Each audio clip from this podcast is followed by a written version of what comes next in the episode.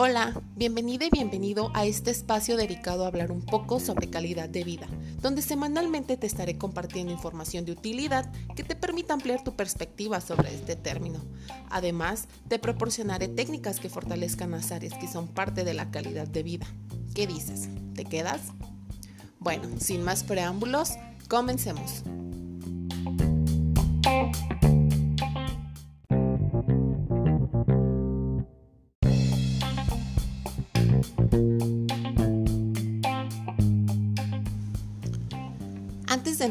Directamente a lo práctico, es importante conocer un poco de teoría, puesto que el término calidad de vida ha sido estudiado y definido desde los años 60 y sin embargo no existe una definición universal sobre dicho concepto, puesto que los enfoques, posturas o ideologías de cada autor le dan una esencia distinta, pero no muy alejada una de la otra, pues a grandes rasgos todas coinciden en que la calidad de vida es un constructo subjetivo, personal y cambiante. La Organización Mundial de la Salud también propone una definición que considera calidad de vida como aquella percepción individual de la posición en la vida en el contexto de la cultura y sistemas de valores en el cual se vive y su relación de este con metas, expectativas, estándares e intereses propios. Usualmente calidad de vida siempre ha sido relacionado con la salud. ¿Pero por qué? Porque este es un constructo multidimensional fundado en las nociones de bienestar y en el funcionamiento, extendidas por igual hacia cuatro dimensiones, la física, la emocional, la social y la espiritual. Y es por ello que la psicología también cumple un rol fundamental en la construcción de calidad de vida de cada persona. Entendiendo bienestar como estado de una persona cuyas condiciones físicas y mentales le proporcionan un sentimiento de satisfacción y tranquilidad, yo te pregunto, ¿qué te genera bienestar? Calma, no me lo respondas de inmediato. Tómate unos momentos para identificarlo, para reflexionarlo y si consideras necesario, anótalo. Por otro lado, ¿cómo te das cuenta que tienes calidad de vida? Interesante, ¿cierto? ¿Alguna vez te habías preguntado esto? Bueno, pues es el primer paso para identificar aquello que nos genera algún beneficio o alguna satisfacción, para después poner en práctica actividades que nos ayuden a potencializarlos y a mantenerlos.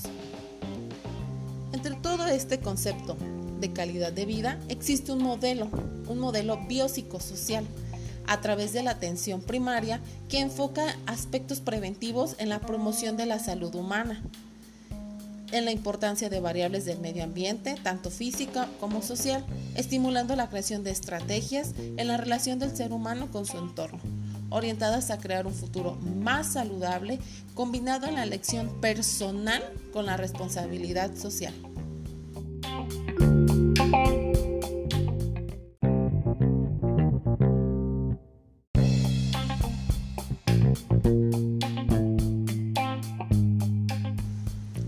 Ahora que conoces un poco sobre el origen de la definición de calidad de vida y las áreas que lo involucran, es importante comenzar haciendo énfasis en una de ellas, en el área física, en el área orgánica, aquella que involucra tu cuerpo, y para ello comenzaremos con la alimentación, puesto que el estado nutricional es la condición de salud de una persona, ya que los nutrientes son constituyentes que se encuentran en los alimentos y que deben ser suministrados al cuerpo en cantidades adecuadas. Ojo con esto último. Los requerimientos alimenticios varían de un individuo a otro, de acuerdo a su edad, sexo, talla, peso, actividad física, entre otros factores, lo cual genera la necesidad de una alimentación personalizada. Todos necesitamos continuamente un aporte de nutrientes para obtener energía, construir y reparar nuestros tejidos y regular los procesos fisiológicos vitales. El agua no se considera un alimento, sino un compuesto absolutamente indispensable que participa en todos los procesos vitales. Una alimentación sana permite, por un lado, que nuestro organismo funcione con normalidad, que cubra nuestras necesidades fisiológicas básicas y por otro, reduce el riesgo de padecer enfermedades a corto y largo plazo. Por el contrario, una mala alimentación con exceso de grasas saturadas, sal, azúcar y la forma de cocinar ciertos alimentos se asocian con enfermedades como diabetes, cáncer, sobrepeso y obesidad, problemas bucodentales, hipertensión arterial o colesterol elevado. ¿Tu alimentación es sana o es una mala alimentación? El plato del buen comer es una guía de alimentación que forma parte de la norma oficial mexicana para la promoción y educación para la salud en materia alimentaria, la cual establece criterios para la orientación nutritiva en México. Con base en los lineamientos de dicha guía, una alimentación debe ser completa, es decir, que incluya por lo menos un elemento de cada grupo alimenticio en cada desayuno, comida y cena. Y también debe ser equilibrada, lo cual significa que los nutrimentos guarden las proporciones entre sí al integrar los alimentos de los grupos que te presenta el plato. Por ejemplo, en cereales y tubérculos es importante que se consuman de 6 a 8 porciones por día leguminosas entre 1 y 2, verduras de 3 a 5, frutas 2 o 4 y leche y derivados entre 2 y 3 aproximadamente. Productos de origen animal de igual manera 2 a 3 y grasas es un consumo sumamente moderado. ¿Tu alimentación en este aspecto cómo está? ¿Realmente cumple estos lineamientos? ¿Se acerca un poco? ¿Intentas un equilibrio? Es un momento muy importante para hacer reflexión.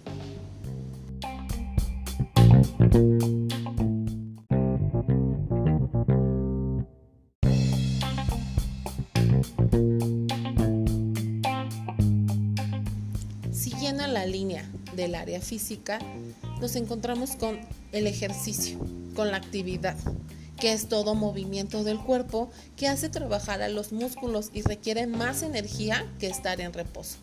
Caminar, correr, bailar, nadar, practicar yoga y trabajar en tu jardín, en alguna actividad que implique movimiento, son uno de los pocos ejemplos de actividad física.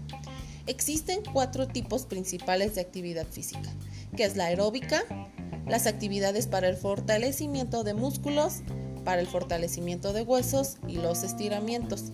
La aeróbica es la que más beneficia al corazón y los pulmones. La actividad física reporta bastantes beneficios a la salud.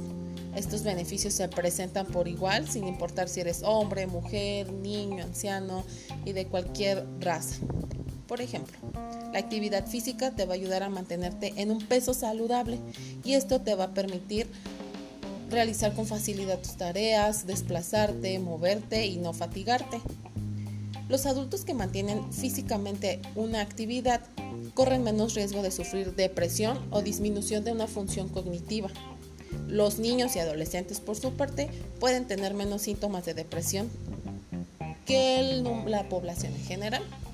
Además, la actividad física también reduce el riesgo de sufrir muchas enfermedades como enfermedad coronaria, diabetes o cáncer. Muchos estudios han demostrado los beneficios claros que la actividad física reporta al corazón y, a los pulmones también.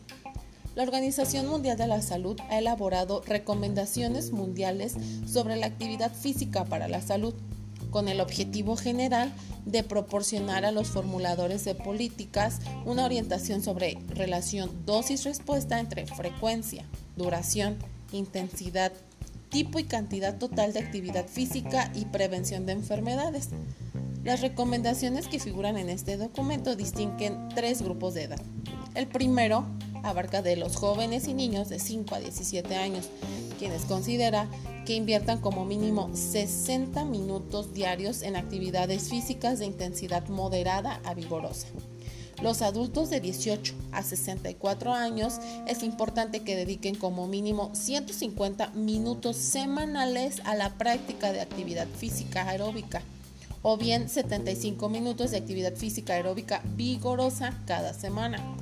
Finalmente, los adultos de 65 años en adelante es fundamental que dediquen 150 minutos semanales a realizar actividades físicas moderadas aeróbicas o bien algún tipo de actividad física vigorosa durante 75 minutos o una combinación de actividades moderadas y vigorosas.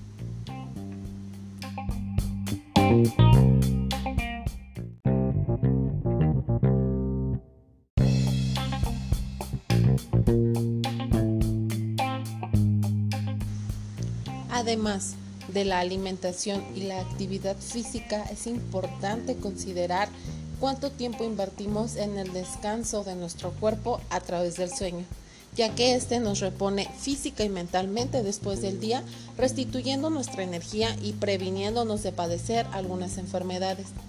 Las horas que debemos dedicar a este descanso varían en función de la edad. Según las recomendaciones de la Fundación Nacional del Sueño en Estados Unidos, los adultos deberían dormir entre 7 y 9 horas diarias. Es importante elegir un colchón, una almohada o algo que nos resulte cómodo para el descanso. De esta manera, poder lograr un sueño efectivo y reparador. También se recomienda seguir un horario de sueño y siempre que sea posible mantenerlo incluso los fines de semana. Algunas rutinas de ejercicio físico van a facilitar este proceso y es importante no abusar de bebidas estimulantes, cenar pronto y tener un dormitorio con condiciones adecuadas de luz, ruido y temperatura que sean beneficiosas para conciliar el sueño. Como vimos, la alimentación, actividad física y descanso a través del sueño son solo algunos de los aspectos en la dimensión corporal a considerar respecto a calidad de vida.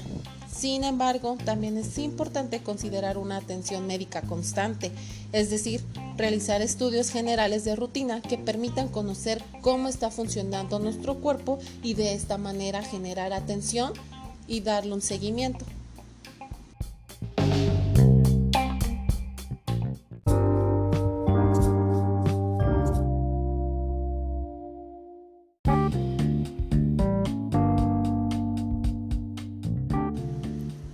El día de hoy conocimos sobre el concepto de calidad de vida, los elementos que lo conforman y algunas acciones de importancia que ayudarán a fortalecer en el área física.